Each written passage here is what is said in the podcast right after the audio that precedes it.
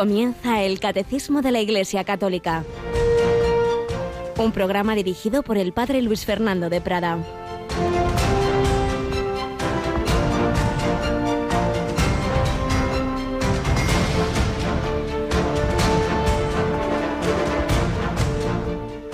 Una mujer que tenía una hija poseída por un espíritu impuro fue a buscar a Jesús, se le echó a los pies. Él le rogó que echase el demonio de su hija. Él le dijo, deja que se sacien primero los hijos. No está bien tomar el pan de los hijos y echárselo a los perritos. Pero ella replicó, Señor, pero también los perros debajo de la mesa comen las migajas que tiran los niños. Él le contestó, anda, vete, que por eso que has dicho, el demonio ha salido de tu hija. Alabado sean Jesús, María y José, muy buenos días en este jueves 10 de febrero. Fiesta de Santa Escolástica, hermana gemela de San Benito de Nursia, dos hermanos santos, dos hermanos no solo gemelos en lo físico, sino en lo espiritual. A ver, hermano y hermana que buscaron a Dios en el monacato, que encontraron al Señor, que nos dejaron una enseñanza de amor, de, contemplación, de hora et labora, y que siguieron las imágenes de estas personas que buscaban a Jesús en la vida pública, como esta mujer sirio-fenicia, no es del pueblo elegido, por eso parece como que hay un rechazo de Jesús, que en su vida terrena pues estaba su misión estaba dedicada al pueblo de Israel para luego a través de la iglesia llegar al mundo entero. Y por eso tiene estas palabras. Pero nos comenta el padre José Fernando Rey Ballesteros, ¿cómo reaccionas tú cuando te humillan? Cuando te desprecian o te hacen de menos. Eres de esos que se yerguen muy dignos y ponen cara de uno, ¿sabe usted con quién está hablando? ¿Alguna vez te ha servido para algo? Aprende de esta mujer. No se reacciona como ella si uno no está muy entrenado en la humildad, postrada ante el Señor, implorando la liberación de su hija, fue puesta a prueba por Jesús Deja que se sacien primero los hijos. No está bien tomar el pan de los hijos y echárselo a los perritos. La está comparando, parece, con un perrito. Que, poca caridad es así. No, no. Jesús quería, pues, hacerla crecer en humildad y en caridad, como hace con nosotros tantas veces. Y lo vemos, que ella pronuncia esa parábola hermosísima ante los ojos admirados del Señor, Sí, señor, pero también los perros debajo de la mesa comen las migajas que tiran los niños. Y concluye el padre José Fernando Rey en su comentario diario al Evangelio. Es verdad, los perros postrados bajo la mesa despiertan la ternura de los niños y les mueven a compartir con ellos su comida. ¿No estaría mal ser el perrito del niño Jesús, vivir postrado ante él bajo la mesa del altar? Y dejarse alimentar por la compasión del pequeño Hijo de María. Con toda seguridad, serían más que migajas lo que comeríamos si fuéramos así de humildes. Como humilde fue Bernardita de Lourdes, que recibió tantos desprecios, incomprensiones, esta chica está loca, se lo inventa, y sin embargo fue elegida de la Virgen María. Y pidió por tantas personas como esta mujer sirofenicia, no pedía para ella, pedía para su hija oración de intercesión. Pues también nosotros nos unimos en esa oración de intercesión en estos días, en esta novena a la Virgen de Lourdes, mañana especialmente por los enfermos. Treinta años ha que San Juan Pablo II instituyó la Jornada Mundial del Enfermo y precisamente su último viaje internacional fue a Lourdes, que ya se caía, se caía, pero no quería dejar de visitar por última vez a la Virgen de Lourdes. Yolanda Gómez, buenos días. Muy buenos días, padre. Tú no estás caída de sueño, espero. No, no, no. Aquí estamos ya activos. al pie del cañón. Bueno, pues recordamos una vez más que mañana tenemos ese Rosario Mundial de Radio María desde Lourdes, precisamente. Ese bonito momento en el que todas las Radio María del mundo nos vamos a unir como familia a las 4 de la tarde, eh, hora peninsular, las 3 en Canarias, y vamos a rezar eh, juntos el Santo Rosario, como bien ha dicho, desde Lourdes pues nada, a encomendarnos mutuamente, especialmente los enfermos de cuerpo y alma. Y hoy haremos esa novena, como siempre, hacia las doce y cuarto, a prepararnos bien a esta bella fiesta de la Virgen de Lourdes. María interviene, ¿cómo intervino? En la vida de Ignacio de Loyola. Ya lo veremos cuando lleguemos al momento de su conversión. De momento estamos en los prolegómenos. Vamos a seguir conociendo esa apasionante vida de Íñigo López de Loyola.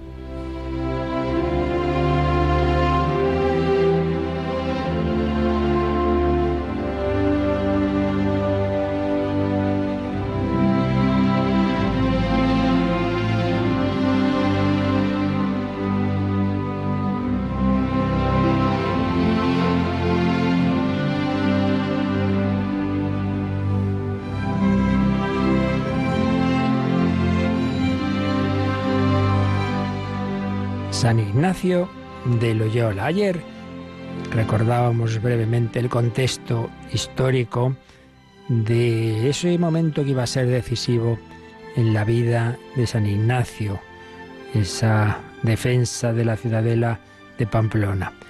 Recordábamos todo ese contexto histórico y hoy pues lo contamos eso mismo, pero ya más desde la experiencia personal de Íñigo.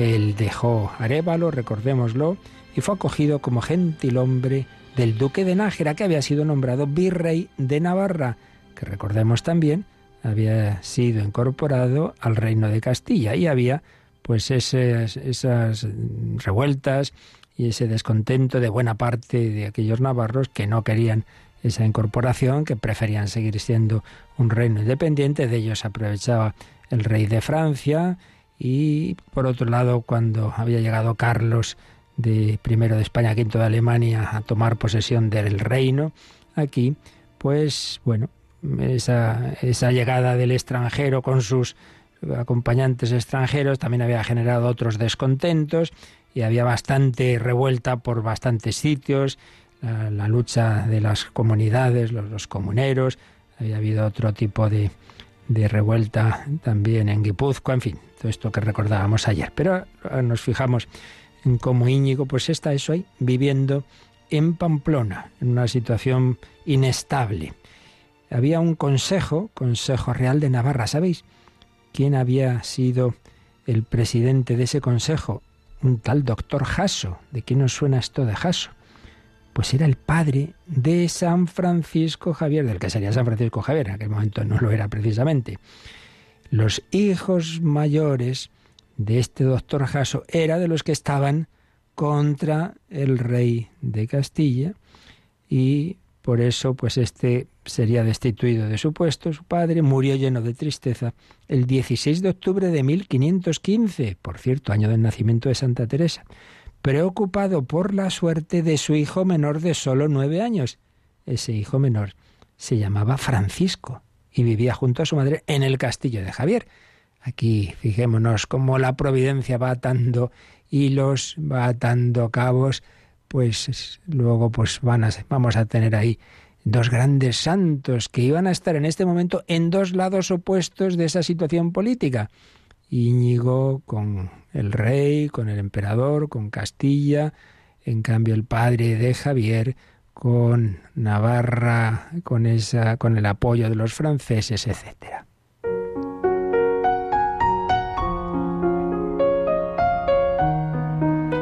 Bueno, pues en esa situación de inestabilidad, al morir don Fernando el Católico, se intentó reconquistar Navarra por los franceses que apoyaban a la dinastía que reivindicaba para ellos ese reino.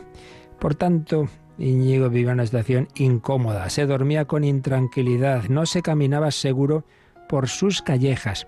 Hay una, anécdota, bueno, anécdota, un, momento en, en su historia, la historia de Íñigo, que un hermano del duque recordaría años más tarde. Él vio con sus ojos cómo una vez se cruzó Íñigo con una hilera de hombres que lo arrimaron a la pared de la calle. Menudo era Íñigo. No se había convertido todavía. Echó mano a la espada y siguió calle abajo aquellos desconocidos. A poco le, se carga alguno. De hecho, comenta el narrador, si no hubiera quien le detuviera, o matara a algunos de ellos o le mataran a él. Madre mía. Pues sí, Íñigo residió más de tres años a la sombra del duque de Nájera, virrey de Navarra, regularmente en Pamplona. Y seguramente lo acompañó, a lo que ayer recordábamos, esa, esas cortes que hubo en Valladolid, donde el nuevo monarca Carlos juró esa toma de posesión. Y con motivo de las cortes se celebró en la capital castellana la recepción del reino. El 7 de febrero de 1518 desfiló por la villa el más vistoso cortejo, nos cuenta Tellechea y Dígoras. Delante iban tambores, clarines, heraldos, seguían los embajadores, los grandes maestres, el condestable, el almirante, los duques de Alba, de Nájera, de Béjar, de Arcos, muchos marqueses y condes. Sí, sí, qué momentos de aquella España imperial. Celebró la Santa Misa el cardenal Adriano de Utrecht. Se rindió homenaje al rey de los al rey y los infantes, obispos y altos nobles. En la semana siguiente se celebraron justas y torneos. Y se sabe que asistió la infantita Catalina, liberada por unas horas del cautiverio de Tordesillas junto a su madre, doña Juana la Loca, madre del nuevo rey. Es posible que ahí Íñigo viera a esa infantita y puede, hay quien piensa que fue esa dama de sus sueños, que él ya, aunque a pesar de la diferencia de edad, pero bueno, esos amores románticos, platónicos que a veces se dan, esa dama inalcanzable, bellísima, uy, perfecta para un lector de novelas de caballería, como le ocurriría a Don Quijote. Sería ella la dama de los pensamientos del calentariento, calenturiento y audaz Íñigo de Loyola. Pues es posible. El nuevo y joven rey Carlos abandonó Valladolid en marzo, camino del reino de Aragón. Llegó a Zaragoza y allí llegó el 9 de mayo y allí residiría hasta el 24 de enero de 1519. Y esto lo decimos porque de allí, de la Cancillería del Rey, salieron unos papeles, uno de los cuales ha sido fue descubierto no hace muchos años. Y ahí se nos dice que Íñigo López de Loyola dice que tiene enemistad y diferencia con Francisco de Olla, gallego, criado de la condesa de Camiña, el cual dice que lo ha de matar, que lo ha de matar, a cuya causa el, el dicho Íñigo López tiene mucha necesidad de traer armas para guarda y defensa de su persona. Es decir, que Íñigo pidió permiso de armas, incluso le darían en algún momento algo de escolta porque este hombre había jurado que lo iba a matar. Y en efecto, ¿eh? estuvo tras él.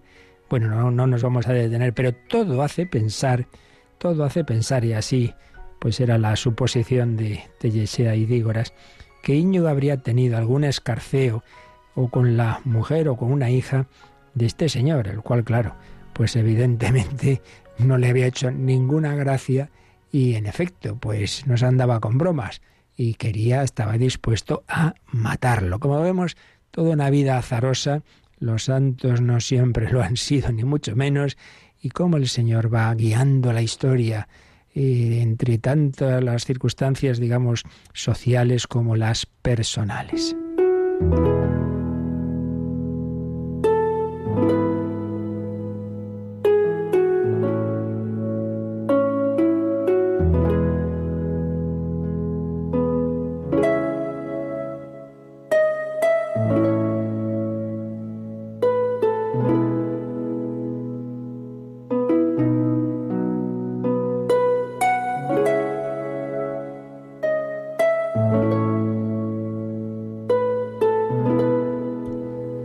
Bueno, pues llega el momento decisivo. Ayer ya recordábamos históricamente cómo fue, que Pamplona por unas causas y otras fue quedando desguarnecida del lado del, reino de, Castilla y del nuevo rey Carlos, como apenas quedan unos pocos soldados, como piden refuerzos pero no llegan, y cómo viene desde Francia un poderosísimo ejército. Todo el mundo decía, aquí no hay nada que hacer. Había, se había acercado el hermano de, de Íñigo, don Martín, pero visto el panorama se da media vuelta y entonces todo el mundo se va, pues dice, aquí no hay nada que hacer, vamos a entregar la ciudad. Pero nos dice Tellechea y dígoras. Íñigo sintió vergüenza en retirarse. Picó espuelas a su caballo, porque los minutos eran de oro, y entró a galope en Pamplona, seguido de unos pocos caballeros.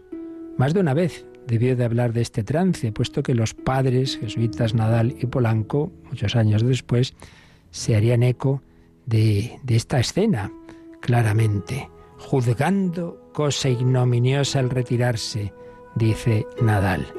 Más tarde, San Ignacio considerará la vergüenza y temor por la honra del mundo como un impedimento para servir libremente a Dios y considerará una dádiva del cielo el sentir en cambio la vergüenza de uno mismo por sus pecados, sí, pero en ese momento pues eso no había llegado. Ahora era ese punto honor de ese caballero que no iba a marcharse así, aunque se sabía que no había nada que hacer en esa batalla inminente, pero Íñigo no se iba, uno contra todos. Polanco describe a Íñigo cruzándose en la calle con amotinados y con los que huían. Íñigo, avergonzándose de salir porque no pareciese huir, no quiso seguirlos. Antes entró delante de los que se iban en la fortaleza para defenderla con los pocos que en ella estaban. Cruzó el Rubicón de la fortaleza y con la honra la agonía, la agonía en el sentido de la palabra de la lucha. Llega ese momento decisivo en la vida de San Ignacio en que realmente se jugaba la vida. Él mismo contaría así, es lo que llamamos autobiografía. Y estando en una fortaleza que los franceses combatían, y siendo todos del parecer que se diesen salvas las vidas, por ver claramente que no se podían defender, él dio tantas razones al alcaide que lo persuadió a defenderse, aunque contra parecer de todos los caballeros, los cuales se, se conhortaban con su ánimo y esfuerzo. Era claro que no se podía defender esa ciudadela, pero Íñigo consiguió animar a los pocos que estaban diciendo, nada, nada, más vale morir con honra que vivir con vilipendio. Tiene razón Unamuno cuando coteja a Loyola con Don Quijote en tantos lances de sus vidas. Fue una de las locuras más hermosas de las muchas de la vida de Loyola. Bien podían los encantadores quitarle la aventura, pero el esfuerzo y el ánimo será imposible, se nos dice de Don Quijote. Bueno, pues vamos a dejarlo ahí, a punto ya de comenzar esa batalla, ese asedio a la ciudadela de Pamplona, con Íñigo animando a unos cuantos defensores a una tarea realmente imposible. Bueno, pues aquí la enseñanza para nuestra vida. Hagamos lo que veamos ante Dios que tenemos que hacer muchas veces en contra de todo el mundo. Esto pasa mucho hoy día de una manera particular cuando un joven, una joven siente una vocación y no lo entienden en su casa, sus amigos, qué desperdicio para el mundo, pero quién te ha comido el tarro, pero pero pero pero ¿dónde vas? Tú estás loco. Bueno, si realmente no es una locura que se le ha metido en la cabeza, por eso es tan necesaria la dirección espiritual, sino que sí, es una cosa de Dios, pues ahí firme, firme, y tantas veces lo hemos visto, y cada vez más en estos tiempos en que muchas veces son curiosamente los hijos los que convertidos de una fe que no recibieron ya de sus padres o una fe muy tibia, los que se mantienen fieles al Señor en esa defensa de su ciudadela, de su vocación o de lo que sea, o de ese paso que puede parecer humanamente loco en sus vidas. Pues pedimos al Señor, a la Virgen, que sepamos encontrar la voluntad de Dios y cumplirla, cueste lo que cueste, al servicio del Rey Eterno y Señor Universal, como dirá San Ignacio ya convertido en sus ejercicios espirituales.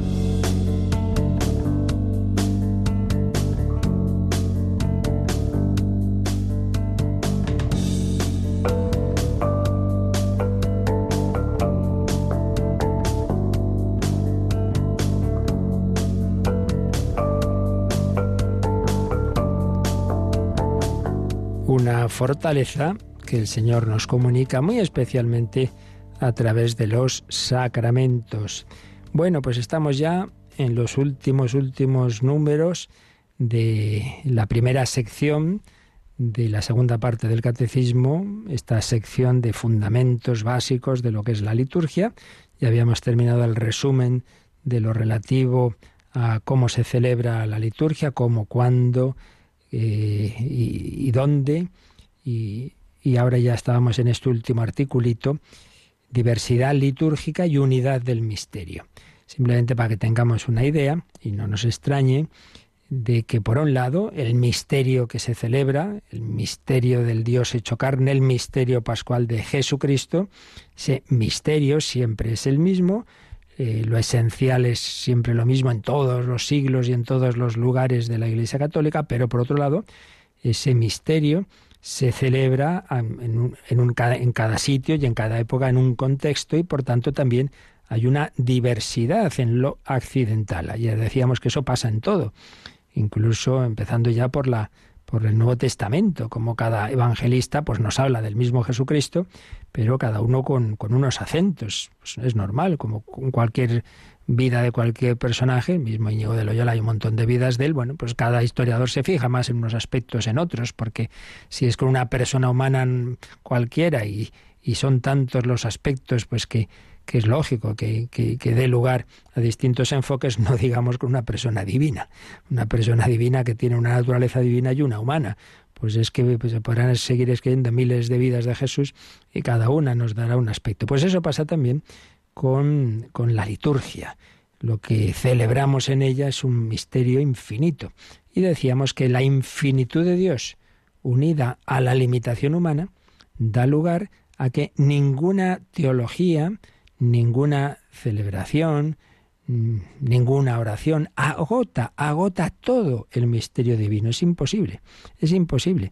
Y por eso, y porque el Señor, pues le, le encanta, digámoslo así, el repartir sus dones en complementariedad de unos con otros, pues no, no, no, hace, no nos hace fotocopias, como diría Carlo Acutis, Algún, todos nacemos originales y, morimos fotocopias, decía él, cuando no hacemos lo que tenemos que hacer. Pero si hacemos lo que tenemos que hacer, no hay fotocopias, porque Dios lleva a cada uno por un camino.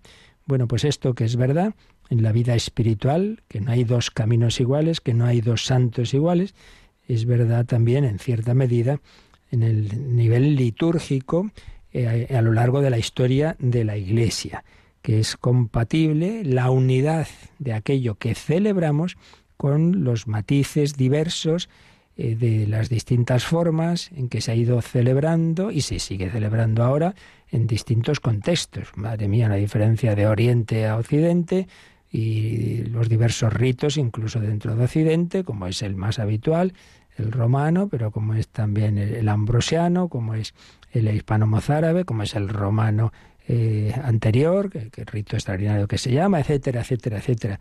Diferencias, pero que no nos extrañe porque, eh, ya centrándonos en la Eucaristía, tengamos en cuenta algo. La, la, Sagrada Eucaristía, en concretamente la celebración eucarística, la Santa Misa, es una síntesis, es una síntesis de, de lo esencial del cristianismo. Entonces, claro, ahí tenemos a la Santísima Trinidad. Empezamos y acabamos en el nombre del Padre y del Hijo y del Espíritu Santo. Tenemos el misterio pascual. Ahí se celebra la pasión, muerte y resurrección de nuestro Señor. Por un lado es la pasión y muerte, digamos ese aspecto dramático, eh, digamos un aspecto sacrificial, eh, más mm, sangriento, aunque es una celebración incruenta, pero siempre con ese recuerdo del Calvario. Pero sí, sí, pero también es la resurrección. ¿eh? No estamos celebrando a un difunto, no estamos celebrando alguien muerto. No, no, Jesucristo está vivo. Entonces, en ese sentido, un aspecto gozoso. Es sacrificio, sí, pero también es banquete. Entonces, si nos quedamos con una cosa sin la otra, ya lo hemos estropeado. Entonces, eh, esto es el banquete de la asamblea, porque es una celebración comunitaria. Entonces, mucha comunidad y mucha participación, y al final esto parece una merendola de amigos. Oiga, que no, que es la celebración del misterio, del misterio de Cristo, de su pasión, muerte y resurrección. Hombre, no podemos reducir esto a una especie de merendola. Pero el extremo contrario, no, no, no, no. es solamente adoración, es algo muy personal, cada uno muy recogido, y nos olvidamos de que también es celebración comunitaria. Entonces yo no quiero saber nada del de al lado, entonces que celebre el sacerdote y yo aquí recogido y no me entero y no digo nada, pues hombre tampoco. Veis, es que son muchos aspectos y por tanto es imposible que todas las formas de celebrar y todos los ritos acentúen de la misma forma todos los aspectos. Por eso es lógico que a lo largo de la historia y, en las distintas culturas y naciones, según sus sensibilidades, pues haya sus matices, siempre que, repito, todos los aspectos con mayor o menor acento, pero estén integrados y no se excluya ninguno. Bueno, pues esto es el motivo de fondo que ayer un poco explicábamos y vamos a ver cómo lo señala ya el siguiente número del, catecismo, pues esto que, que estamos diciendo, unidad y diversidad unidad del misterio y diversas tradiciones litúrgicas. Leemos, Yolanda, el 1201. La riqueza insondable del misterio de Cristo es tal que ninguna tradición litúrgica puede agotar su expresión. La historia del nacimiento y del desarrollo de estos ritos testimonia una maravillosa complementariedad. Cuando las iglesias han vivido estas tradiciones litúrgicas en comunión en la fe y en los sacramentos de la fe, se han enriquecido mutuamente y crecen en la fidelidad a la tradición y a la misión común a toda la Iglesia. Pues está bien, clarito y preciosamente expresado. La riqueza insondable del misterio de Cristo, el misterio de Cristo, una persona divina, naturaleza divina, naturaleza humana, pasión, vida, vida oculta, vida pública, pasión, muerte, resurrección, ascensión. Esa riqueza insondable es tal, es tal, que ninguna tradición litúrgica puede agotar su expresión. Ninguna tradición litúrgica, ninguna reflexión teológica, ninguna vida de Cristo agota su expresión. Por poneros un ejemplo, ¿cuántas películas se han hecho sobre la vida y pasión de Jesús? Muchas, ¿verdad? Bueno, pues ves una y dices, ah, mira, este, este aspecto está muy bien, hombre, ese otro no tanto. Ves otra, oye, y siempre puede haber otra más. Siempre puede haber otra más, porque son tantos los aspectos y los matices que es que, es que es imposible y por tanto uno lo ve, ¿no? ¿Qué diferencia entre una, esa, una película de Pasolini que refleja tal cual va contando las escenas evangélicas con, con, con, con, Jesús de Nazaret de Cebirelli y no digamos con la pasión de Mel Gibson, ninguna agota, siempre se puede hacer otra, que sea mejor en algún aspecto. Bueno, pues eso que lo digo en el cine, que lo digo en las biografías, pues pasa con las tradiciones litúrgicas. Ninguna puede agotar la expresión del misterio de Cristo. La historia del nacimiento y del desarrollo de estos ritos testimonia una maravillosa complementariedad. Esta es otra palabra clave. Si hay diversidad en la unidad es para esa complementariedad. Pues así como decíamos, que ninguna orden religiosa, ningún carisma religioso, ni ningún carisma de los movimientos laicales agota toda la imitación de Cristo. No podemos hacer todo a la vez.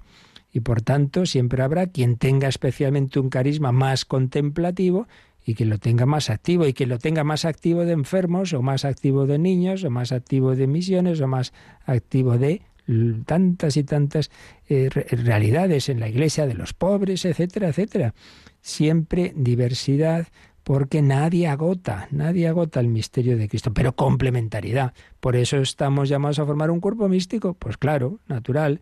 Entonces, eh, cada uno tiene, por así decir, su especialidad. Pues un gran hospital de campaña es la iglesia, sí, pues hay la medicina general, pero luego están las especialidades. Entonces, para esto, vaya usted a tal carisma, que ahí es donde más le van a ayudar a vivir esto.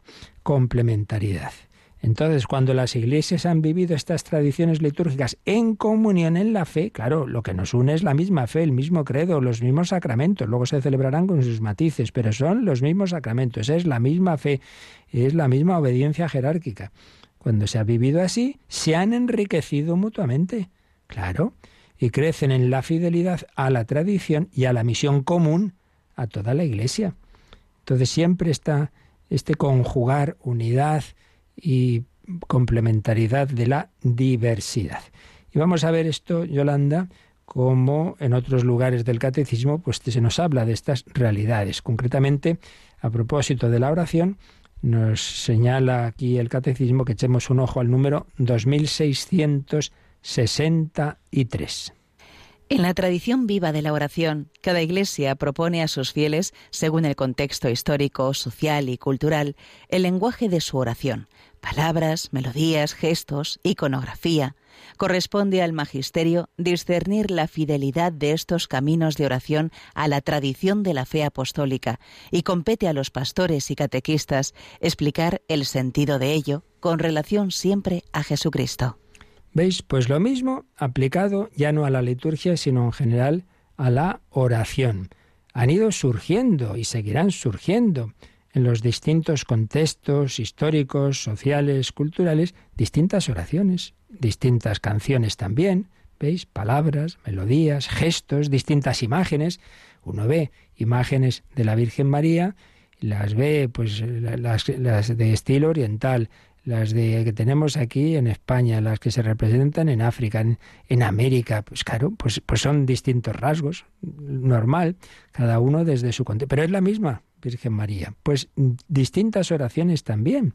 El lenguaje de la oración, palabras, melodías, gestos, iconografía, pues con esos matices. Eso sí, corresponde siempre al magisterio, esta es la suerte que tenemos, que el Señor no ha dejado esto, venga, ahí haga cada uno lo que quiera y sálvese quien pueda. No, ha dejado una iglesia jerárquica con, un, con una jerarquía que tiene una especial asistencia del Espíritu Santo para discernir sea la doctrina, sea la liturgia, sean las oraciones, sea lo que sea, discernir lo que es conforme y lo que no a la tradición de la fe apostólica.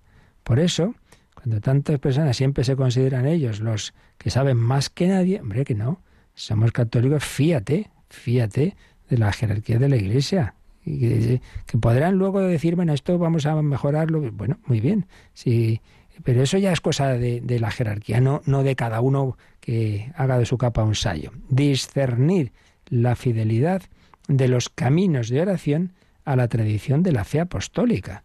Y corresponde a los pastores. Entonces, esta oración es conforme o no es conforme a la fe apostólica. Pues lo mismo, este modo de celebrar está bien o está mal, pues vamos a fiarnos de lo que nos dice esa jerarquía de la Iglesia. Y otro de los números que nos pone este catecismo, ya lo habíamos visto, es que nos pone aquí este número 1201 del catecismo, era de la parte que vimos hace poco realmente sobre la música. Pero bueno, vamos a releerlo para que de nuevo veamos este mismo tema aplicado a la música. 1158.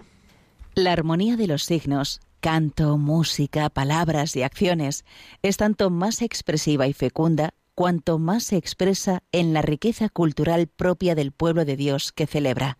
Por eso, foméntese con empeño el canto religioso popular, de modo que en los ejercicios piadosos y sagrados y en las mismas acciones litúrgicas, conforme a las normas de la Iglesia, resuenen las voces de los fieles pero los textos destinados al canto sagrado deben estar de acuerdo con la doctrina católica. Más aún, deben tomarse principalmente de la Sagrada Escritura y de las fuentes litúrgicas. Bueno, pues esto ya lo vimos, pero fijémonos que muy interesante, ¿no? A primera hay que distinguir, como veis aquí, dos niveles. Lo que es propiamente el canto litúrgico, es decir, lo que son partes de la celebración litúrgica, partes del ordinario de la misa momento de la oración, eh, canto de comunión, eso es una cosa. Y otra cosa es el canto religioso popular, el que puedes usar fuera de la liturgia, pues en una procesión, en un rosario, en un via crucis, bueno, en una celebración orante, pero que, que no sea propiamente litúrgica. Claro, en esto segundo hay mucha más libertad. En lo primero, en la liturgia, en el canto litúrgico tiene que ser mucho más fiel a lo que se está celebrando. Y por supuesto, si son partes fijas de la misa, el Kiri, el Santo, entonces tiene que ser con esa letra, no se puede cambiar. Bueno, esto ya lo vimos, ¿no? Pero lo que aquí nos interesa es que de nuevo se conjugan las dos dimensiones. Por un lado, la pluralidad propia de la riqueza cultural de cada sitio, pues es evidente, y de cada edad. Por eso, esto ya lo sabemos en Radio María, nos reímos a veces, porque sabemos que, claro, teniendo oyentes desde niños hasta muy mayores y de distintas sensibilidades, Pues claro, nosotros intentamos poner un poco música de todos los estilos y ya sabemos que se ponga lo que se ponga, siempre habrá quien, quien haya algún estilo, alguna canción que no le guste. Pues claro, pero es que no ponemos para uno y no para todos. Y entonces eh, se protestan los jóvenes, ay, qué canciones esas carrozas, que protestan los mayores, pero bueno, ¿qué nos ponen estas otras canciones? No sé, tiene que haber un poco de todo. Y eso pasa pues en tantos ámbitos de la vida. Pues tengamos esa, esa comprensión de decir, oye, que esto no es solo para mí, ¿verdad? Bueno, pues dice, por un lado, esa riqueza cultural propia del pueblo de Dios, el estilo más de tal zona del mundo, pues no nos gusta lo tal, los más del sur y los del norte, el más latino, más nórdico, chico, que es que hay, que no eres el único del mundo, ¿eh? ni tu región ni tu nación es la única, pues tiene que haber todo, de todo, pero eso sí, fijaos el último que hemos leído, que es un texto del Vaticano II, aunque esto lo aplica especialmente al, a la música litúrgica. Dicen, los textos deben estar de acuerdo con la doctrina católica. Más aún, deben tomarse principalmente de la Sagrada Escritura y de las fuentes litúrgicas. Sí, sí, diversidad en el estilo, en la forma, sí, pero claro, que lo que se dice no sea, no sé qué frases que no tienen nada que ver con el misterio cristiano, mucho mejor si son tomadas de la Biblia o al menos de, de la tradición de la Iglesia. Unidad y diversidad, complementariedad, pero siempre en la misma fe católica, siempre en esa adoración del Señor. Bueno, pues cada uno tiene su estilo, como lo tiene Atenas Bénica, que a muchísimos gusta, otros no tiene por qué gustarle tanto, pero indudablemente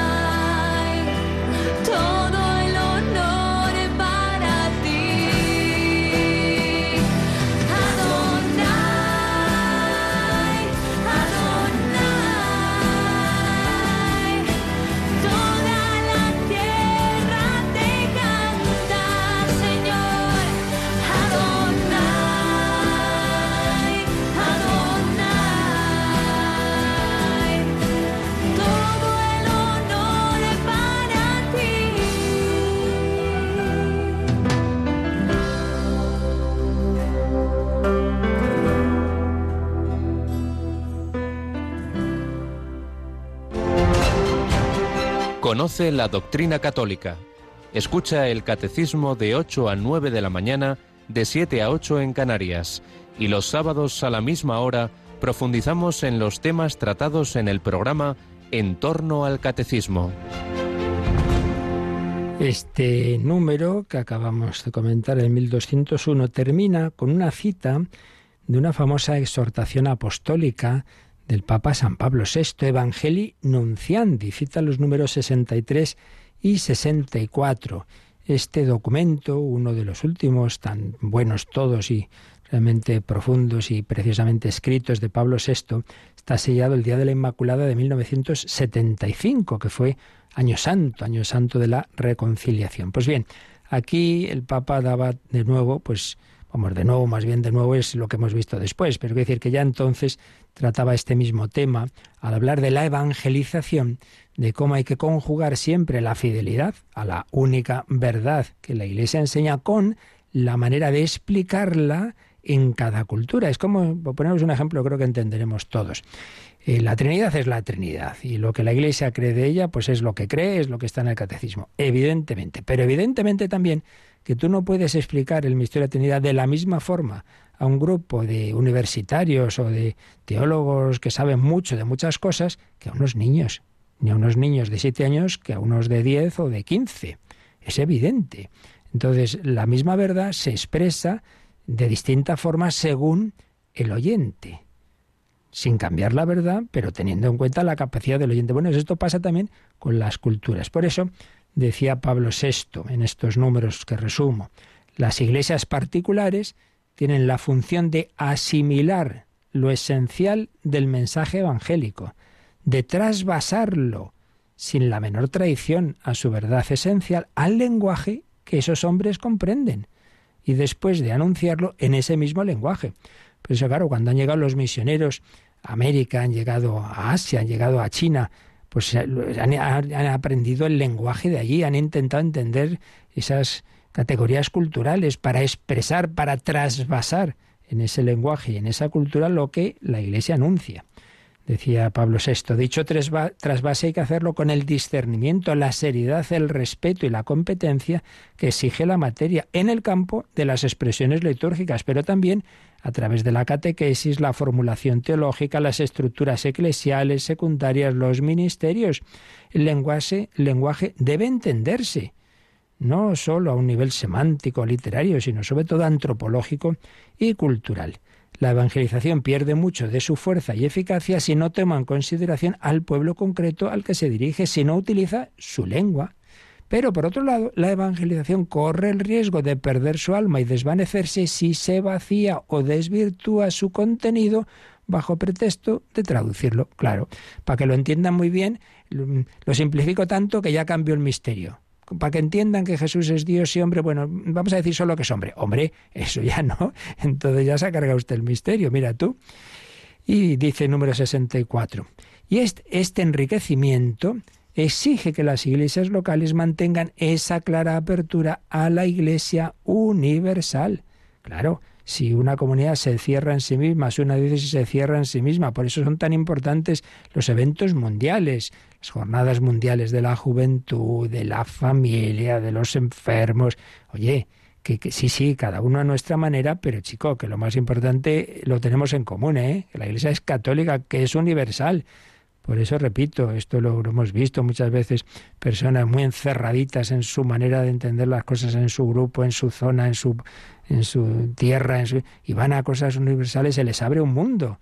Oye, que, que, que la Iglesia es católica y, y, hay mucha gente muy santa en otros sitios y tú te creías que solo lo tuyo, ¿no? Solo tu grupito, solo tu movimiento. Esto es muy habitual. Cuando una persona sobre todo se ha convertido en determinado contexto, determinado movimiento, le parece que eso es lo mejor del mundo, que todo el mundo tendría que estar ahí que lo demás, bueno, así de segunda categoría. Hombre, no, no es así.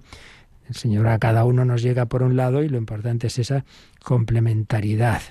Como demuestra la historia cada vez que tal o cual iglesia particular, a veces con las mejores intenciones, se ha desgajado de la iglesia universal y de su centro viviente y visible, muy difícilmente ha escapado, si es que lo ha logrado, a dos peligros igualmente graves, seguía diciendo Pablo VI.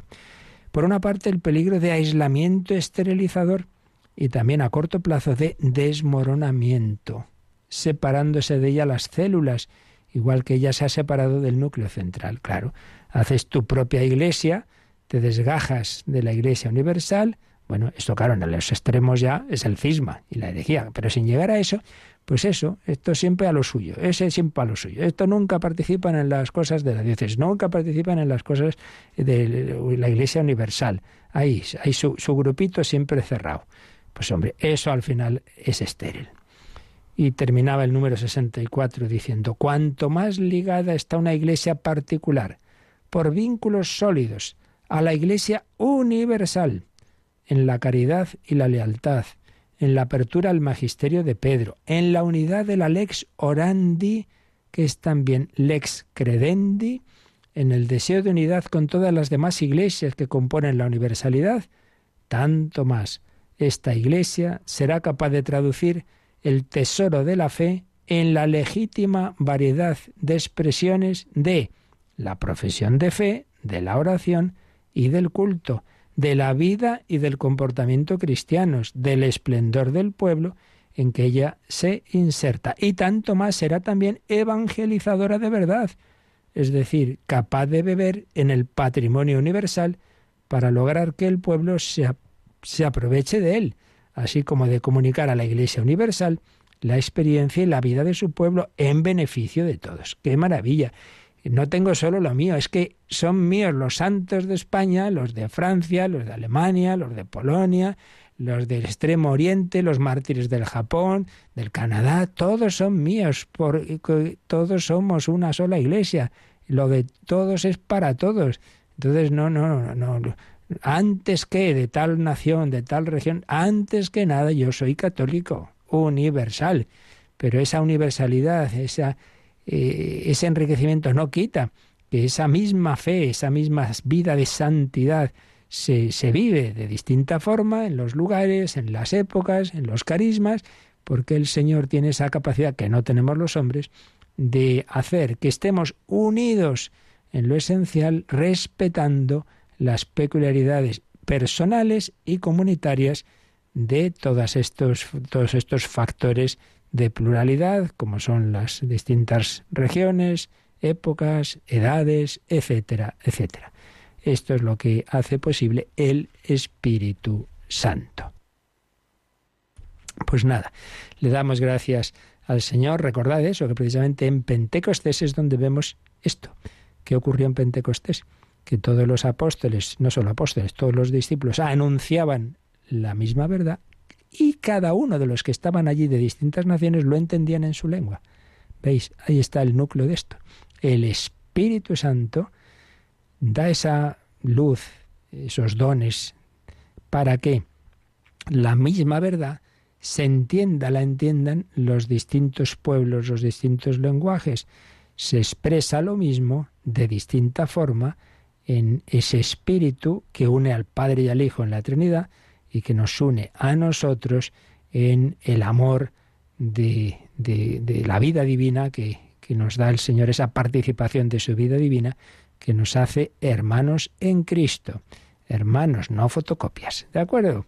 Bueno, pues lo dejamos aquí y seguiremos próximo día, pues viendo un poquito más cómo se va expresando este, esta realidad de unidad del misterio y diversidad. En este caso lo estamos viendo en la liturgia, pero ya hemos estado insistiendo ayer y hoy que esto pasa en todos los campos de la Iglesia.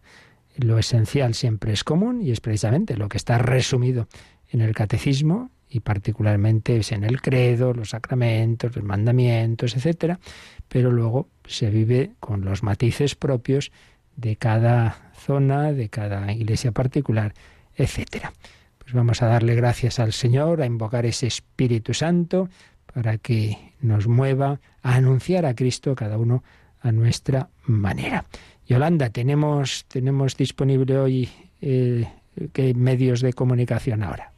Pues eh, aquellas personas que quieran realizar una pregunta al catecismo, a este programa, pues pueden hacerlo hoy de dos formas. Una es a través del teléfono del directo 91 005 94 19, 91 005 94 19, o si no a través del email catecismo.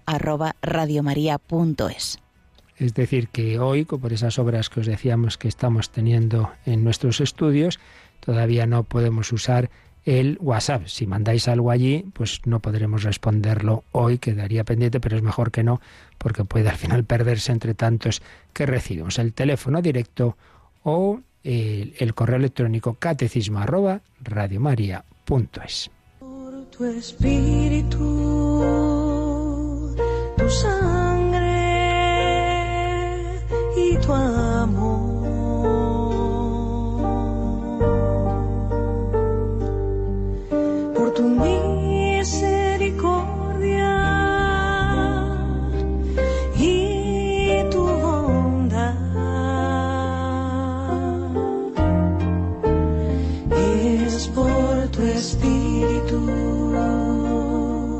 Tu sangre y tu amor.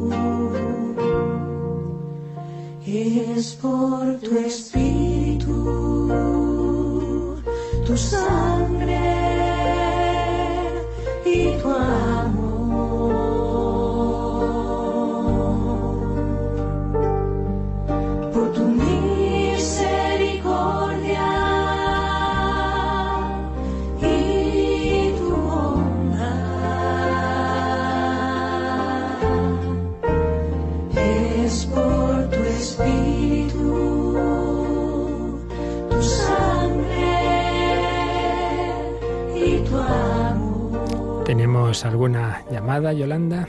Sí, nos ha llamado Santiago de Madrid y pregunta qué supone para un católico estar casado con un ortodoxo y solo por el rito ortodoxo. ¿Qué supone para un católico? No sé si acabo de entender mucho la pregunta. En cualquier caso, eh, quede claro que el- la, la Iglesia Ortodoxa está cercanísima a la Iglesia Católica. Son pocas las diferencias. Tienen todos los sacramentos, la jerarquía. Falta pues un par de temas doctrinales y, bueno, sobre todo el reconocimiento de la suprema autoridad del Papa. Eh, desde luego es un sacramento, es un sacramento el matrimonio también en el rito ortodoxo. Lo que me extraña es que no se haya hecho por los dos. Pero la verdad es que es un tema que no conozco con la suficiente eh, competencia para dar una respuesta total, pero en cualquier caso, así de primeras creo que están casados eclesialmente, es decir, lo que entendemos como un sacramento se da, no es, no es estar casado por lo civil. Aunque ya digo, lo único que pienso yo que quizá se podía hacer de por los dos por los dos ritos. Es un matrimonio mixto, porque claro, sí que hay una cierta diferencia de, de confesión, gracias a Dios, pequeña. Eh, claro, mucho más complicado es cuando ya hablamos de, de comunidades cristianas que, apenas tienen más sacramentos que el bautismo, pero en el caso de la Iglesia Ortodoxa es la comunión válida, la confesión. Por tanto, bueno, pues una situación muy semejante a la de estar casado dentro de la Iglesia Católica. Con todo, ya digo, no, no fiéis del todo lo que acabo de decir porque es un punto, como tantos otros, que uno no conoce del todo. Y así veo que lo que he dicho no es del todo correcto, ya el próximo día lo, lo rectificaremos o matizaremos. Pues nada, damos gracias al Señor por estar en esta iglesia en la que nos regala tantos dones, en la que nos permite ser cada uno, pero a la vez unidos todos en el corazón de Cristo. La bendición de Dios Todopoderoso, Padre, Hijo y Espíritu Santo, descienda sobre vosotros. Alabado sea Jesucristo.